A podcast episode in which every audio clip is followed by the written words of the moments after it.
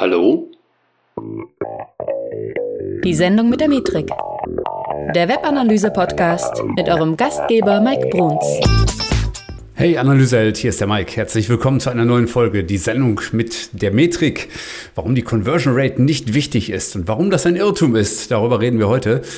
Und äh, ich möchte ja gelegentlich, wie ihr wisst, äh, auch mal mit Mythen im Online-Marketing aufräumen. Und ich weiß auch, dass auf diese Folge sicherlich die eine oder andere Reaktion kommen wird, weil einige möglicherweise nicht mit dem übereinstimmen, was ich hier sage. Aber für mich ist das ein Mythos. ja? Ähm, denn die Conversion Rate, die wird in wahnsinnig vielen Berichten da draußen als der heilige Gral hingestellt. Und oftmals ist es sogar eine Hauptkennzahl für die Unternehmen. Jetzt kommt das große Aber. Nur weil eine Conversion Rate steigt, heißt das ja nicht, dass du dein Geschäft damit weiterbringst oder sogar profitabler bist. Und warum ist das so? Da müssen wir uns erstmal die Definition für die Conversion Rate anschauen, die auch gemeinhin in einem Tool wie Google Analytics eben erhoben wird. Und die Conversion Rate ist eben erstmal, erstmal ist es eine Rate, ja, das ist also quasi ein Indikator dafür, dass also irgendwo vielleicht was passiert. Und dieser Indikator berechnet, Transaktionen geteilt durch Sitzungen. Und dann kommt da halt irgendwie 2% oder so raus. Ja? So, schau. Da gibt es mehrere Haken. Punkt 1. Wir berechnen Transaktionen durch Sitzungen. Das Ganze ist also session-basiert, sitzungsbasiert.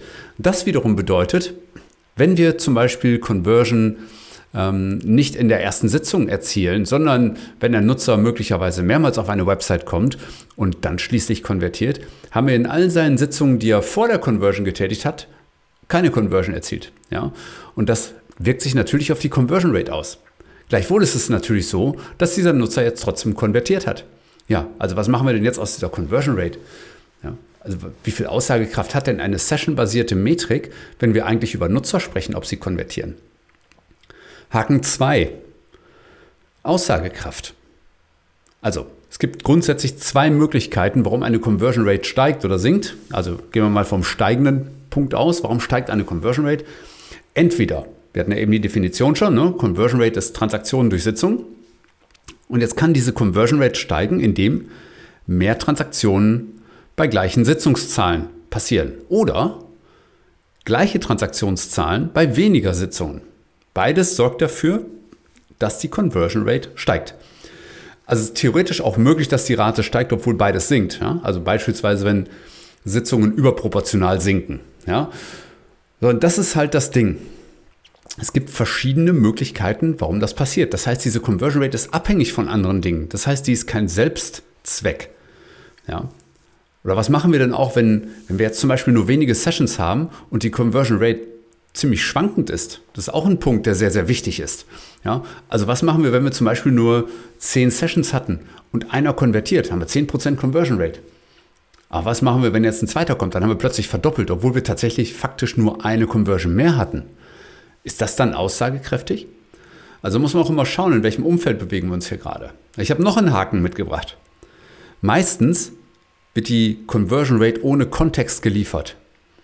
Also die Frage ist ja, was hilft mir denn eine bessere Conversion Rate, wenn ich mit dem mehr an Conversion Rate zum Beispiel weniger Geld mache? Also sprich, es könnte ja theoretisch sein, dass ich mehr Conversion Rate erziele, aber trotzdem hinten raus weniger Geld mache, weil beispielsweise nur Produkte gekauft wurden, die günstiger waren. Oder wenn das eigentlich wertvolle Produkt keine Conversion Rate aufweist, zum Beispiel. Aber die anderen vielleicht schon. Das heißt, das, was die Conversion Rate überhaupt nicht abbildet, ist zum Beispiel das Thema Profitabilität. Auch wenn das viele glauben. Für die meisten ist die Conversion Rate der heilige Gral. Insbesondere, wenn wir über Conversion-Optimierer sprechen. Die reden oft über gar nichts anderes mehr. Gleichwohl sind viele von denen super schlau. Nur an der Stelle hakt es bei ganz vielen. Oder wenn aus einer guten Conversion Rate vielleicht am Ende auch eine höhere Churn Rate definiert werden kann. Also sprich, wir haben vielleicht mehr Conversions im ersten Step bekommen, aber gleichzeitig haben wir auf der anderen Seite eine höhere Kündigungsrate oder eine höhere Retourenquote erzielt. Und all diese Dinge müssen wir schon in die Gesamtrechnung mit einbeziehen. Nur das wird oft nicht getan. Ich habe noch einen Haken. Oft werden auch Ziele zum Beispiel nicht unterschieden. Alles wird da quasi über einen Kamm geschert. Das ist völlig egal, ob es dann zum Beispiel um Mikroziele oder Makroziele geht, die hier erreicht werden können. Es wird einfach nur geschaut, welche Conversion Rate haben wir. Dabei geht es doch eigentlich oftmals eher so darum zu unterscheiden, wie sich die Conversion Rates untereinander unterscheiden. Gerade wenn wir über Mikroziele sprechen, ist es super wichtig zu schauen, von welchem Step zum nächsten gibt es vielleicht Absprünge auch. Oder wie sehen die Conversion Rates untereinander dann wohl aus, von einem Step zum nächsten, aber nicht in der Gesamtheit. Und da müssen wir halt schon öfter mal drüber nachdenken. Ja. Und eine Sache auch. Eine Conversion Rate, hatten wir eben schon mal quasi besprochen, eine Conversion Rate für Transaktionen, die fällt ohnehin nur an, wenn ein Kunde tatsächlich kauft und eben nicht in den Phasen davor, wo er zum Beispiel nur stöbert oder wo er in der Informationsphase steckt oder in der, vielleicht noch nicht mal auf der Website ist.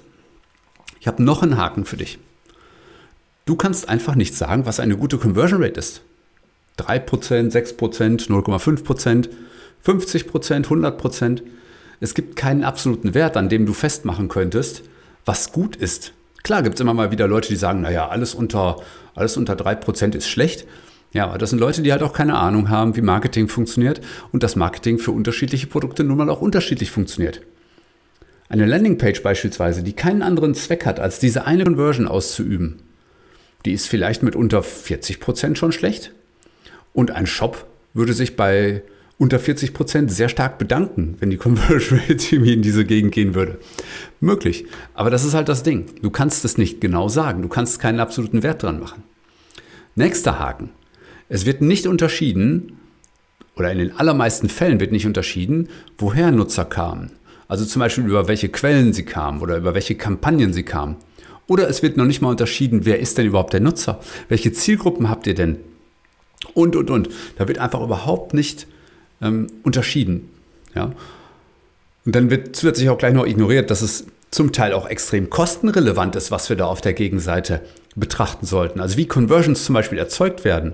Werden die über Ads erzeugt? Dann spielt natürlich eine Rolle, ob wir Kosten produzieren dafür.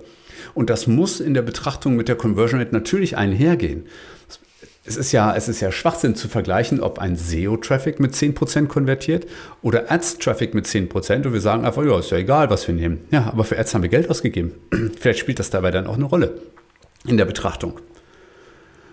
Und ehrlicherweise wird es erst dann richtig spannend, wenn wir mal über das ganze Thema Attribution dann in dem Kontext reden. Also, was passiert sitzungsübergreifend?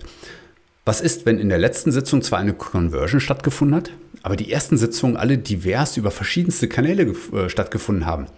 Wie werden die dann bewertet? Ich habe noch einen Haken für dich. Die Conversion Rate ist einfach von viel zu vielen Dingen abhängig. Beispiel, sie ist vom Unternehmen abhängig. Kenne ich das Unternehmen? Ist es ein starker Brand oder nicht? Oder ist das Unternehmen komplett unbekannt? Ist es ein kleines, ein großes, ein mittleres Unternehmen? Arbeitender Menschen oder Roboter? Was ist das für ein Unternehmen? Oder welches Produkt, welche Dienstleistung wird hier verkauft? Ist das Produkt verfügbar? Jetzt in diesem Moment? Wie ist es mit, mit den Quellen? Woher kommen die Nutzer? Hatte ich gerade schon mal erwähnt. Zu welcher Uhrzeit bestellt jemand? Haben wir gerade Saison? Und deswegen ist es auch unglaublich schwer, irgendwie eine Vergleichbarkeit mit anderen E-Commerce-Unternehmen zum Beispiel zu treffen oder mit anderen Lead-generierenden Unternehmen. Und wenn mich jetzt zum Beispiel jemand fragen sollte, was ist denn eine gute Conversion Rate, dann würde ich halt immer sagen, ja, 100 Prozent. Alles andere ist diskussionswürdig. Deswegen, was ihr immer berücksichtigen müsst, ist, dass es Fragestellungen braucht, um der Conversion Rate überhaupt eine Bedeutung zu geben. Ja? Und wenn wir jetzt mal schauen, was bedeutet Analyse eigentlich, und wie analysiere ich denn Conversion Rate? Dann muss eigentlich immer im Hintergrund auch eine Sache mitschwingen, nämlich was tue ich, wenn sich der Wert der Conversion Rate verändert? Da sprechen wir mal über das Thema Kennzahlen. Das ist eines meiner Lieblingsthemen, wie ihr ja sicherlich äh, schon wisst. Aber die Frage ist halt, was tue ich, wenn sich dieser Wert verändert? Was ist, wenn die Conversion Rate von 2,5 auf 3 springt? Oder umgekehrt, wenn sie von 3 auf 2,5 springt? Erreiche ich denn überhaupt ein Ziel mit diesem Wert? Den ich jetzt neu habe? Also sprich, ist die Conversion Rate für mich ein KPI, eine Kennzahl, ein Key Performance Indicator? Oder wie ich es ja auch immer gerne mal sage, muss ich denn jemanden anrufen, wenn dieser Wert schwankt? Also sprich, wenn dieser Wert von, von 3 auf 2,5 fällt, rufst du deinen Chef an. Und jetzt fragt er so, was sollen wir denn tun? Ja, dann weißt du es oftmals gar nicht, weil du weißt ehrlich gesagt noch gar nicht, was das genau bedeutet, diese Conversion Rate. In der Regel ist die Conversion Rate also kein KPI. Das solltest du dir dringend notieren. Ja? Und dennoch tun es viele und wollen dann aufs Geratewohl irgendwie für Verbesserungen sorgen. Und das, obwohl es möglicherweise nicht mal einen Anlass dazu gibt. Das Ganze nenne ich dann immer gerne mal Aktionismus. Bessere Lösung ist, die normale Conversion Rate erstmal zu streichen. Sie viel, viel besser nutzerbasiert zu erheben. Also sessionübergreifend. Das kann man zum Beispiel ein Stück weit schaffen, indem man in Google Analytics berechnete Metriken einführt. Ja, oder meinetwegen in Data Studio oder in deinem Reporting-Tool deiner Wahl. Da geht das. Ja. Nur das ist auf jeden Fall schon mal eine bessere Sicht. Gleichwohl bleiben die vielen Fragen, die ich eben schon aufgeworfen habe. Und in, nur in aller, aller wenigsten Fällen, zum Beispiel wenn du super kurze Funnels hast oder One-Pager oder wenn du wirklich extrem klar definierte Abläufe in einem Shop hast, wie, wie im Checkout, oder wenn du extrem performanceorientierte Kampagnen fährst, wirklich, wo jemand nur draufklickt, wenn er wirklich absolut sicher ist, gleich kauft. Oder eben nicht kauft und dann auch überhaupt nicht mehr drüber nachdenkt. In solchen Fällen kann die Conversion Rate durchaus mal eine gewisse Aussagekraft entwickeln. Aber ansonsten hat die normale Conversion Rate eigentlich so gut wie keine Aussagekraft, ähm, was jetzt Zielerreichung zum Beispiel angeht. Nochmal, Conversion Rate ist kein KPI, ist maximal eine Hilfsgröße für mich, die einen Kontext liefern kann, die aber nicht alleine etwas aussagt. Und vor allen Dingen ist sie damit absolut eins nicht, nämlich Selbstzweck. Diese Zahl braucht Umfeld. Das ist wie mit Traffic-Zahlen. Ne? Wie viele Sitzungen du hattest, ist mir total egal. Wenn man aber feststellt, dass die Sitzungen in bestimmter Art und Weise vielleicht mit anderen Dingen korrelieren oder wenn mehr Sitzungen zu mehr Outcome führen, dann, ja, was in der Regel jetzt auch nicht unbedingt so, so einfach nachzuweisen ist, aber du musst diesen Zahlen Kontext geben. Und deshalb solltest du dieses Spielchen zum Beispiel auch nicht mitspielen, was da draußen viele ehrlicherweise unbewusst immer noch falsch spielen. Und du solltest auch nicht unterschätzen, was du bisher über solche Kennzahlen überhaupt noch nicht wusstest. Und das ist das Ding. Viele reden über Conversion Rate, wissen ehrlicherweise oftmals nicht mal, dass es eine sessionbasierte Metrik ist oder was sie überhaupt ganz konkret aussagt und wundern sich dann, dass bei Analysen dieser Kennzahlen nichts folgt für sie. Also irgendwie bleibt dann immer dieses unbewusste, hm, was heißt das denn, dieses So what-Gefühl? Und dann versucht man aufs Geratewohl irgendwas zu produzieren, was am Ende des Tages überhaupt keinen, keinen Sinn ergibt. Und deswegen, ich würde dir davon abraten, äh, auf solche Metriken lange zu schielen. Ja? Und wenn du vielleicht wissen willst, welche Irrglauben da draußen noch frei herumlaufen und das trotz Corona, dann sollten wir vielleicht mal sprechen. Ne? Weil wir wollen hier bei Metrika, dass du mit deiner Website erfolgreicher und profitabler wirst und nicht, dass du eine bessere Conversion Rate einfach nur hast. Weil, wie gesagt, sie bedeutet möglicherweise für dich nicht, dass du erfolgreicher bist mit deinem Geschäft. Wenn du also genau wissen willst, was es für Irrglauben gibt und was die richtigen Metriken sind, dann melde dich doch einfach mal für ein Erstgespräch bei uns unter www.metrika.de und wir zeigen dir dann, was du eigentlich erreichen solltest, statt die Conversion Rate einfach nur zu treiben. War schön, dass du wieder dabei warst. Ähm, ich würde mir wünschen, dass du vielleicht diese Folge bewertest. Das wäre super toll. Und teile sie vielleicht auch mit Leuten, die genau das Thema interessieren sollte, die ebenfalls den ganzen Tag nur auf Conversion Rate schielen und wo du immer das diffuse Gefühl hattest, das kann eigentlich nicht so richtig sein. Also leite es denen mal gerne weiter. Und ansonsten wünsche ich dir eine schöne Woche. Mach dir eine tolle Zeit in der Zwischenzeit, auch trotz Corona. Ja. Haltet die Ohren steif, bleibt gesund und wir hören uns dann in zwei Wochen wieder bei der Sendung mit der Metrik. Mach's gut.